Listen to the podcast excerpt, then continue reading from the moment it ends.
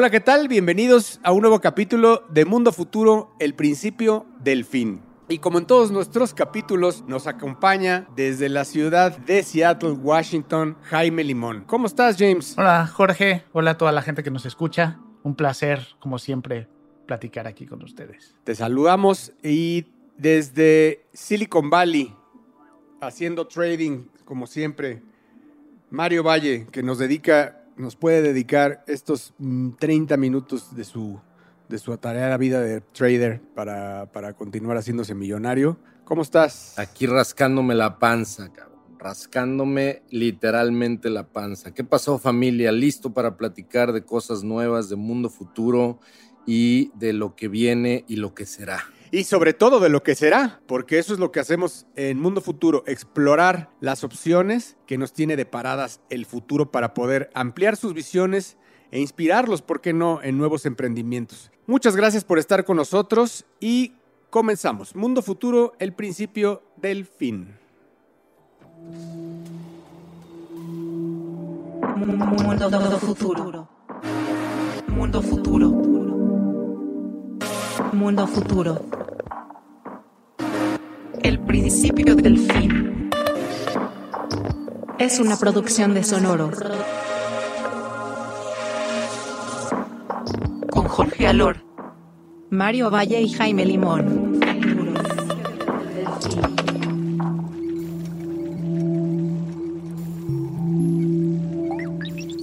Bueno, y quiero empezar eh, con una noticia que me parece reveladora de lo que puede ser un futuro sin cámaras, porque pues ustedes saben que hoy en día las cámaras están en todos lados y cada vez eh, bueno, nos, me, lleva a imágenes que cuando visitamos Japón, ¿no te acuerdas, Mario, que había cámaras amarradas en los árboles? Totalmente, por todos lados, hasta hablábamos del, de la vigilancia, ¿no? Sí, sí, sí, es un tema de vigilancia. Prácticamente no veías policías en las calles, pero estaba vigilado cada centímetro de Tokio y eso está pasando realmente hoy en día en todas las ciudades, eh, incluida México, sin duda.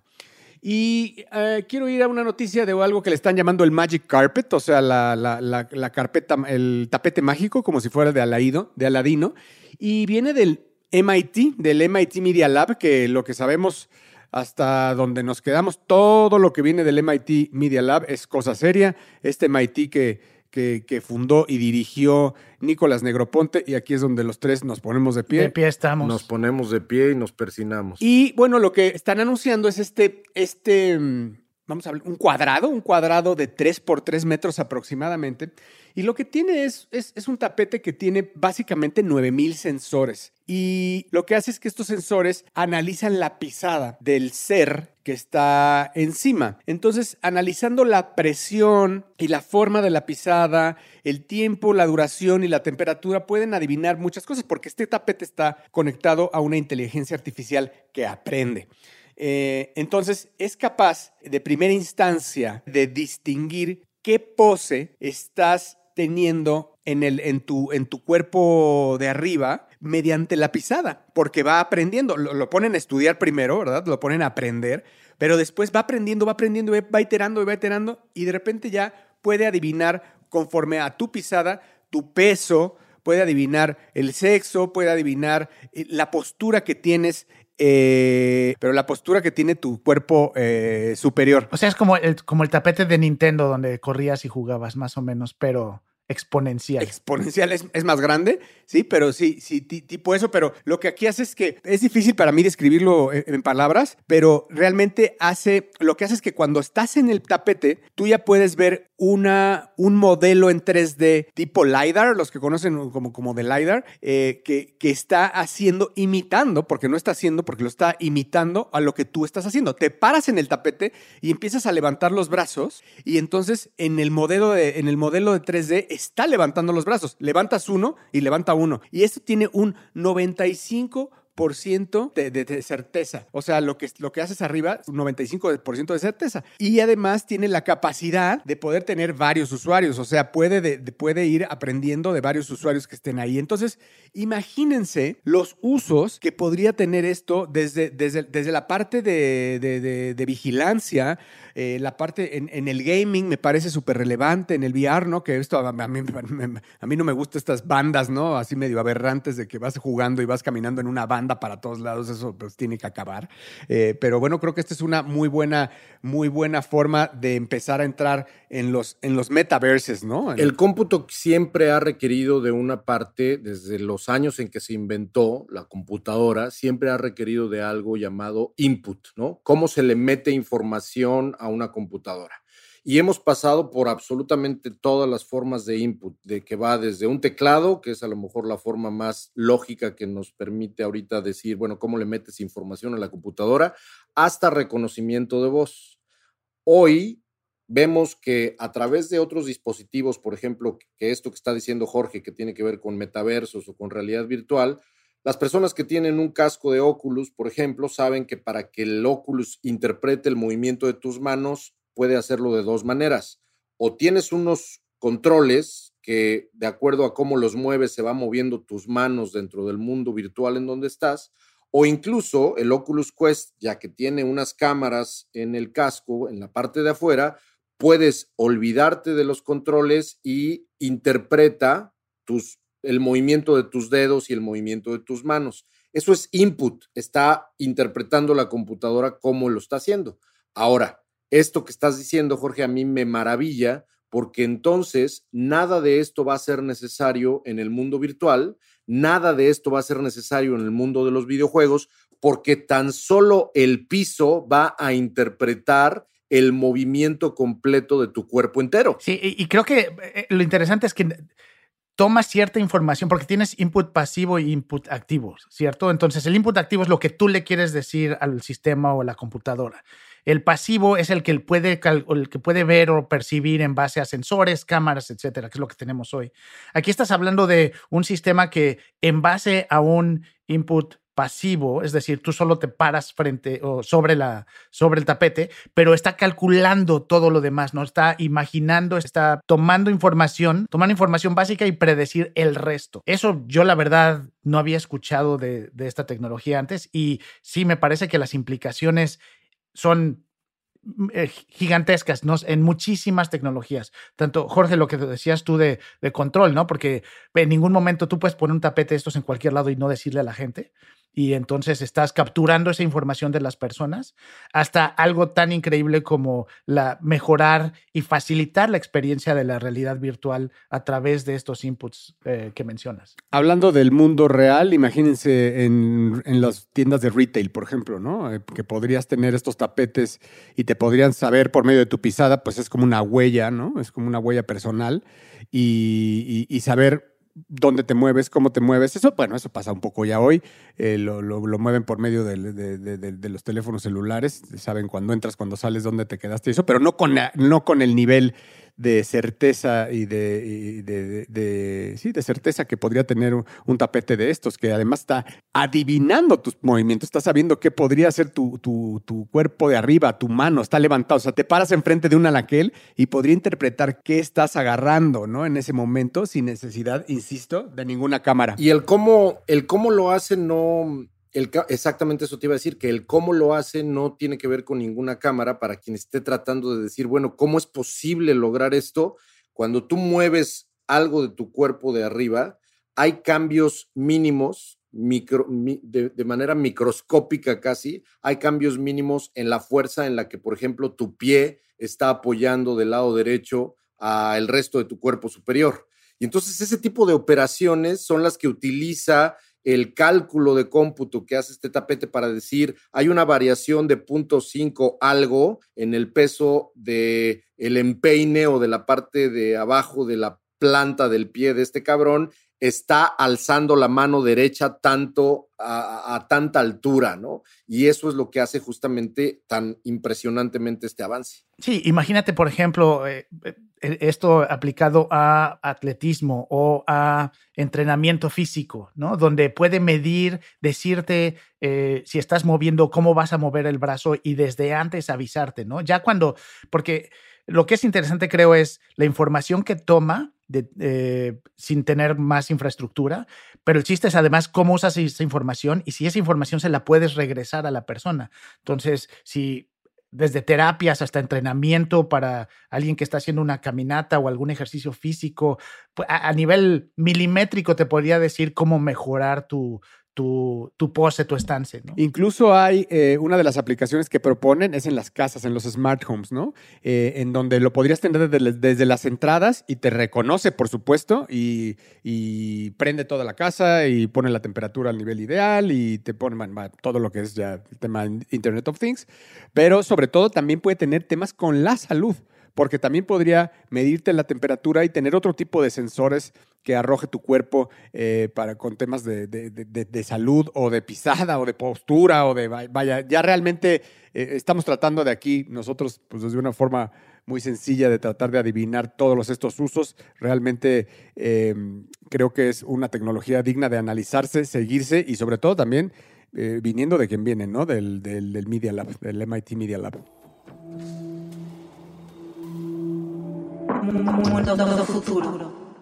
Y bueno, platicando un poquito sobre cómo conecta esto que estaba, eh, de lo que hablábamos con el resto, con la salud y todas estas nuevas tecnologías que están permitiendo eh, pensar en un futuro bien diferente en cómo nos, cómo cuidamos la salud de, la, de las personas y el, y el impacto que puede tener eso también en eh, la economía global.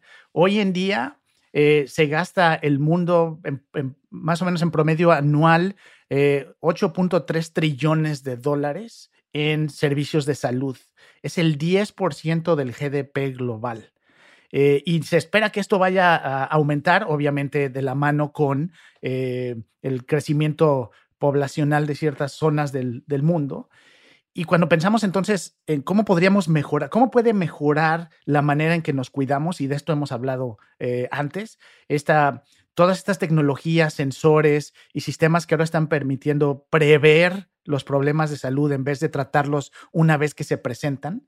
Bueno, hay, hay, hay nuevos avances en cuanto a los sistemas para predicción y curiosamente les, les, les, quería eh, compartir, justo hace poco por, aquí por la casa en, el estado de Washington empezaron a abrir un, un servicio de salud donde como funciona es que en vez de que vayas cuando te sientes mal, tú estás yendo a estos centros de salud, llamémosle así, o estos, más bien estos centros de información, eh, son locales muy pequeños donde entras tú, eh, una persona que te, te recibe.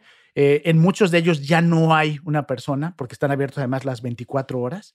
Tú entras con tu tarjeta, estás suscrito a este servicio, entras al local desde que entras empieza a tomarte eh, tus datos, obviamente con, con reconocimiento facial, sabe quién eres, entras, eh, te paras frente a un, a un, sensor y empieza a tomar todos tus datos, eh, o por lo menos los datos básicos, este, si necesitas algún tipo de medición específica donde puedas, tengas que poner tu mano, poner tu brazo, pero en cosa de, de entre 5 y 10 minutos, toma todos tus datos de salud en ese momento y te sales del local. No interactúas con ninguna persona a menos que lo necesites. Y toda esa información se va hacia en este momento hacia un doctor que empieza a revisar esa información. La gran diferencia que estamos viendo es que ahora se está tomando esta información y dando a una inteligencia artificial que empieza a tomar tus datos, ver tendencias y de manera proactiva puede determinar si ve algún problema, este, por lo menos en cuanto a salud básica. Y pues toda esta información empata con lo que estamos viendo alrededor de eh, el número de doctores que requiere el mundo. Eh, en Estados Unidos, por ejemplo, la Asociación eh, Americana de, Médicos calcula que para los próximos cinco años van a hacer falta 55 mil doctores para atender a la población de este país. Eh, y eso esto da a pensar entonces que vamos a requerir todos este, estos métodos de capturar información biométrica y utilizarla entonces para poder atender a la gente de, de, una manera mucho más práctica, eh, segura en estos casos, además, eh, sin tener que interactuar con otras personas enfermas en un mismo espacio. A mí me llama muchísimo la atención, eh, amigos, la explosión de la industria de health. ¿No? O sea, la explosión que se viene en los próximos años es realmente the next big thing para los que están pensando y nos escuchan y son jóvenes y están pensando en, en qué podrían emprender. En la industria de health va a reventar en los próximos años. Y no lo estamos diciendo diez para afuera. Las empresas hoy, las grandes empresas de tecnología, hoy andan de compras ya en temas de health. O sea, ya hay, ya hay compras muchas desde hace años de Facebook está comprando empresas de health, Google está comprando, Amazon y se diga, todo tienen ya porque pues, la, la, la, apuesta está ahí. Con lo que han escuchado en otros podcasts, hablando de la edición genética de CRISPR, hablando de, de haber encontrado el, el, genoma hace 10 años y de los que encontraron la cadena proteínica y que la pusieron pública. Y eso pues lo, lo único que hace es acelerar, ¿verdad? Con la inteligencia artificial y el poder de cómputo, acelerar la explosión de, de, de salud no quitar el dedo del renglón, ¿verdad? No quiero dejar de decir que el tema del COVID y la pandemia, pues obviamente es una explosión atómica que detona toda la industria. Y, ahí, James, pues se vuelve súper importante el tema de los biométricos, ¿no? La posesión de los, de, los, de los biométricos. Hoy en día ya Apple, me parece que con los smartwatches, ya tiene posesión de grandes datos biométricos de la gente, porque de ahí pueden saber, eh, a ver, eh, con, el smartwatch o con el Aura Ring, ya pueden saber a qué hora vas al baño y qué estás haciendo en el baño.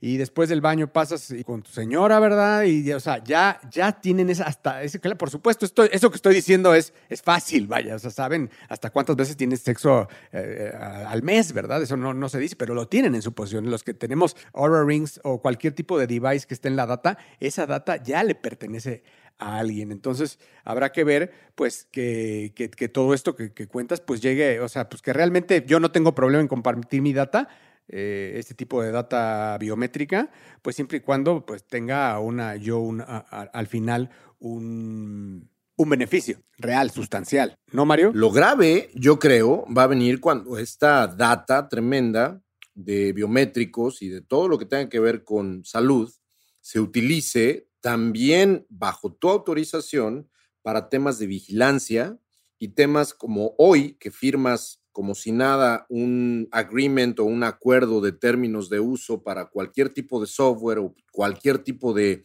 eh, visita a cualquier tipo de web, lo que vas a hacer es que cuando utilices cualquier tipo de dispositivo o estés en cualquier tipo de situación donde haya este tipo de captura a nivel salud y a nivel biométrico y a nivel todo, vas a también aceptar, ¿no? Para poder tener acceso a servicios de salud, para poder tener acceso a infraestructura, poder, para poder tener acceso incluso a servicios de, por ejemplo, ejercicio y asesoría, etcétera.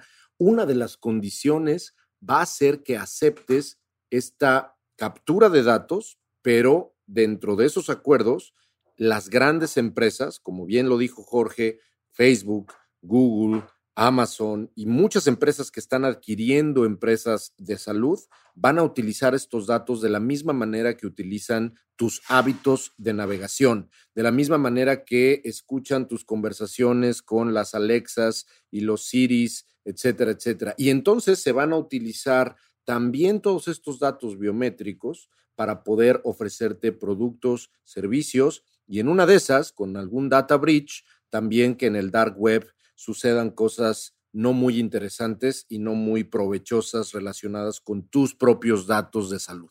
Estaba viendo que, ahora que lo decías, que anunció Alexa que van a incorporar a las, a las Alexas de, de, de buró, por decirlo, para las, las que tienen, las que compras para que estén ahí eh, escuchándote, básicamente. Le van a incorporar radar, la tecnología de radar no sé, y le, estuve buscando para ver qué era lo que, o sea, qué se pretendía con esto, pero lo que, lo que pretenden es estudiar tu sueño para darte, claro, este, las recomendaciones, etcétera. Pero lo que están haciendo, imagínate la base de data de estudiar por medio de radar de todas las Alexas del mundo, de todos los seres humanos dormidos. ¡Wow! O sea, o sea algo tiene preparado Amazon ahí atrás ni nos imaginamos. Ni nos imaginamos hasta dónde van a llegar este tipo de cosas, ¿no? Y, y mira, saliendo un poquito de tema, pero una vez que tienes uno de esos aparatos en tu casa, eh, no solo te escucha, sino el, la combinación de micrófono, porque tiene el, y el altavoz, permitiría en algún momento hasta poder entender de qué tamaño es tu casa, cómo son tus muebles, porque al emitir ciertos sonidos a través de sonidos que a lo mejor tú no percibes. Ah, pues ahí está, ahí está el radar. Ahí está el radar. Sí, emites el sonido y los micrófonos, un sonido que tú no percibes y el micrófono escucha cómo rebota ese sonido, que son cosas que suenan de ciencia ficción, pero se hacen ya. Eh, y con, con, el simple con un micrófono y una bocina, puedes tú empezar a medir espacios, movimientos, sin necesitar una cámara, ¿no?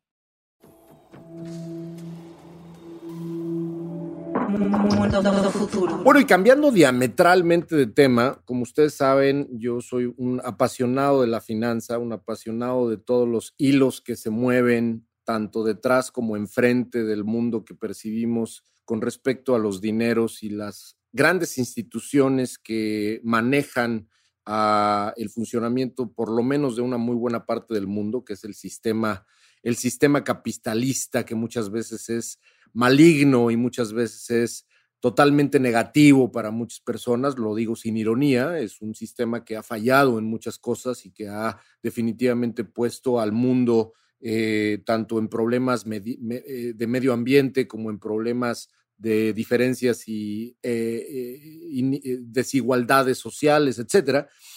Muchos no nos damos cuenta que hay instituciones, hay personas, pero sobre todo instituciones que llevan muchos, muchos años, estoy hablando de siglos, siglo y medio en muchos casos, que están detrás de muchos de los funcionamientos de este mundo capitalista. Ejemplos clásicos, James y Jorge lo saben muy bien, estoy hablando, por ejemplo, de empresas como JP Morgan, empresas como Goldman Sachs, empresas como Morgan Stanley. Ustedes sabían, por ejemplo, que JP Morgan es una empresa que se fundó por ahí de 1890 y tantos, ¿no? Por este señor de nariz ancha llamada, llamado John, John Morgan, John P. Morgan, efectivamente, este, y que fueron, pues, uno de los muchos banqueros, junto con el señor Goldman y su, su, yerno, el señor Sachs, etcétera, etcétera, que fundaron en los años 1800, en años clave para el desarrollo industrial. Acuérdense que nos ha gustado mucho platicar en este, en este podcast de lo que ha sucedido en, en, el pasado. No nada más hablamos del futuro, sino hablamos del pasado. Y, y, los años de finales del siglo XIX fueron claves para la gran revolución llamada la Segunda Revolución Industrial. La primera revolución industrial fue la máquina de vapor en los años 1700. La segunda revolución industrial fue este movimiento industrial de reconfiguración urbana, de construcción de trenes, de construcción de ciudades, de inventos gracias a Tesla, a Edison, a Ford, a Westinghouse, a Whirlpool. Pero todos estos güeyes fueron financiados por el señor Rockefeller, JP Morgan, etcétera. La tercera, ¿cuál fue la tercera, Lord? El poder de cómputo. Exactamente. La tercera gran revolución llegó muchos años después, a finales de los años 60, principios de los años 70, llega esta tercera gran revolución industrial y estamos ahorita en medio de la famosa cuarta revolución industrial, que es lo que hemos estado viviendo desde hace aproximadamente unos 10 o 20 años. El punto al que voy es que los grandes jugadores desde el punto de vista financiero, están teniendo una disrupción que vale la pena hablar y que vale la pena revisar cuando se platica de qué nos depara el futuro. Pero Espérame, espérame, yo quiero nada más para entenderle bien. Si a los traders lo que muchas veces recomiendan, si quieres ser conservador, es irte por estas grandes, grandes bricks, ¿no? Como JP Morgan y, todos los que mencionaste. ¿Por qué? Porque son pues, las grandes, grandes empresas han demostrado que a través del tiempo duplican, triplican, cuatruplican, quintuplican su valor en territorios muy clásicos, ¿no? O sea, clásicos como, como las embotelladoras, como son grandes corporativos en donde si tú inviertes, inviertes como a lo seguro un poco, ¿no? Los laboratorios quizá, ¿no? O sea, o Entonces, eh, muchas veces eh, estoy bien cuando te dicen que esa es una inversión, que tienes que invertirle a lo seguro y, y ahora entonces quiero entender que, los, que todo el Nasdaq todo el poder de Nasdaq está, va a empezar a ser ya más seguro porque viene algo más agresivo? Lo que ha sucedido, más allá de hablar de inversiones, que sí, todo lo que dijiste es correcto, pero más allá de hablar de inversiones, lo que yo creo que vale la pena decir como para redondear hacia dónde quiero llegar es JP Morgan, Goldman Sachs, Morgan Stanley y todos estos grandes bancos de inversión, poderosísimos grandes bancos de inversión, y en Inglaterra hay otros, etcétera, etcétera, son un poco los amos del planeta Tierra desde los años 1800. ¿no? Dicen, ¿no? Que son, son la gran cúpula que maneja este, junto con George, George Bush. Exacto. Estos, estos, todos estos cuates son los que han hecho, son los que han hecho posible, tú lo dijiste, todos los, los que han hecho posible empresas como US Steel, como General Electric, tú lo dijiste, como Unilever, como Procter Gamble, etcétera, etcétera. Y se han beneficiado durante décadas y décadas y décadas y han solamente crecido su poder político, económico, etcétera, etcétera. ¿Qué está pasando desde hace pocos años con la llegada de otras empresas como Square o como Stripe o como PayPal. Estas tres empresas que te estoy diciendo son empresas del mundo financiero nuevo que ya no entiende de bricks, que ya no entiende de ladrillos, sino que entiende del intercambio financiero de la nueva economía, si me permites el término de Wire. Que creo que eh, en algunos casos, y dependiendo de los servicios que den, eh, ellos se, hasta, se autodenominan como compañías de tecnología financiera. Entonces, son como, en algunos casos son intermediarios, pero en otros están proveyendo servicios que muchas veces los bancos o estas grandes instituciones proveían, pero de una manera súper eficiente, descentralizada y sobre todo creo que la interacción que tiene con los usuarios es mucho más amena, ¿no? Dirigida completamente a un mercado distinto, ¿no? Me, pierdo un poco ahí, poco sé del tema, Mario, pero me gustaría que, que dicho lo anterior por Jaime, también nos explicaras después de esa disrupción que causan ellos, cómo a ellos les causa la disrupción la entrada de blockchain, por ejemplo. Exacto, y esa es una de las razones por las cuales, por ejemplo, Jack Dorsey y Twitter y, Square están completamente comprometidos con Bitcoin y con blockchain, porque definitivamente la, el fenómeno blockchain, el, fenómeno de lo que en inglés se llama el ledger, el distributed ledger, ¿no? Esta posibilidad tecnológica de, de, traceabilidad y de, y de transparencia, es justamente una de las nuevas tecnologías que no han sido capaces JP Morgan, Goldman Sachs y Morgan Stanley de adoptar para poder evolucionar hacia donde va el mundo. Y esa es entonces la razón por la cual, y esto es algo que vamos a hablar muchas veces en este podcast, porque es un tema que da para mucho, pero esa es una de las razones por las cuales es muy importante decir que Square, Stripe y PayPal se van a convertir en los nuevos amos del mundo. Estos señores van a ser en 10, en 20 años las grandes instituciones financieras y se viene una nueva cúpula de poder y el señor Jack Dorsey y los gemelos fundadores de Stripe van, van a ser los amos del planeta Tierra. ¿Quiénes son los, los Winklevoss o son otros? No, son otros, son, son, otros gemelos que, que, que fundaron Stripe. Y, todo esa es la razón por la cual estas compañías están comprando y comprando y comprando más compañías, ¿no? Los Wimpos los andan metidísimos en el tema de cripto también. En blockchain, sí, claro. Y tienen mucha, mucha lana. Este, me parece impactante lo que estás diciendo. ¿Cuánto tiempo falta para eso? Yo le doy máximo unos otros, otros 20 años para que haya una disrupción tremenda y que los Goldman Sachs y los JP Morgan se conviertan en los, en, en los grandes BRICS que se quedaron atrás para que Square, Stripe y todas estas compañías de pagos y de finanzas y de fintech, las grandes, o sea, Square, Stripe y PayPal, las más importantes, completamente se adueñen del el sistema financiero mundial. Ahora, eh, creo que ahí el, justo lo que acabas de decir, el sistema financiero mundial como lo conocemos hoy, va a ser bien diferente, ¿no? Esta descentralización que vemos con, con, este, con blockchain, con todas estas, no solo con las tecnologías, sino como los servicios que además son fáciles de utilizar, que nacieron siendo parte de una aplicación móvil eh, antes de cualquier otra cosa. Eh, y yo no sé si van a tener que pasar 20 años, Mario, porque a la velocidad, a la, sí, yo creo, que, yo creo que tienes razón en que en 20 años va a ser muy claro, pero ya estas grandes empresas están empezando a, por eso muchas han empujado para que no crezca Bitcoin o no crezca este, toda esta tecnología, porque tienen miedo, saben que se les va de las manos y en muy poco tiempo, ¿no? Es impresionante. Yo creo que vamos a hablar mucho más adelante eh, y en muchas otras ocasiones vamos a seguir hablando de este tema, pero por lo pronto es una piedrita en el zapato mental del futuro que quiero dejarles. Me encanta, me encanta y esperamos, esperamos que esta transición sea pacífica, ¿no? Sea pacífica porque viene esta transición eh, que acabas de mencionar de los nuevos players, de, los, de, los, de los nuevos, de los underdogs para, digo, lo digo underdogs para el sistema financiero, y, viene la, y, la disrupción absoluta del cripto, ¿no? Del, del cripto. Entonces, entonces, esperemos que, no, que nos veamos beneficiados y no perjudicados en, todo ese shift que, que viene. Pues muchas gracias, interesante el programa de hoy. Eh, y si así les parece, suscríbanse, suscríbanse a, su plataforma favorita.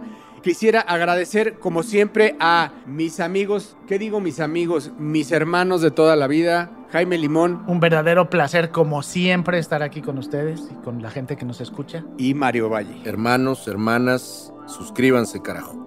Su misa ha terminado. Gracias a Emilio Miller en la producción y nos escuchamos la próxima semana.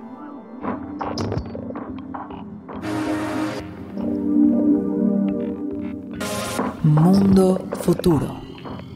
Mundo Futuro es una producción de Sonoro. Suscríbete a Mundo Futuro en Spotify, Apple Podcasts o en tu plataforma predilecta de streaming.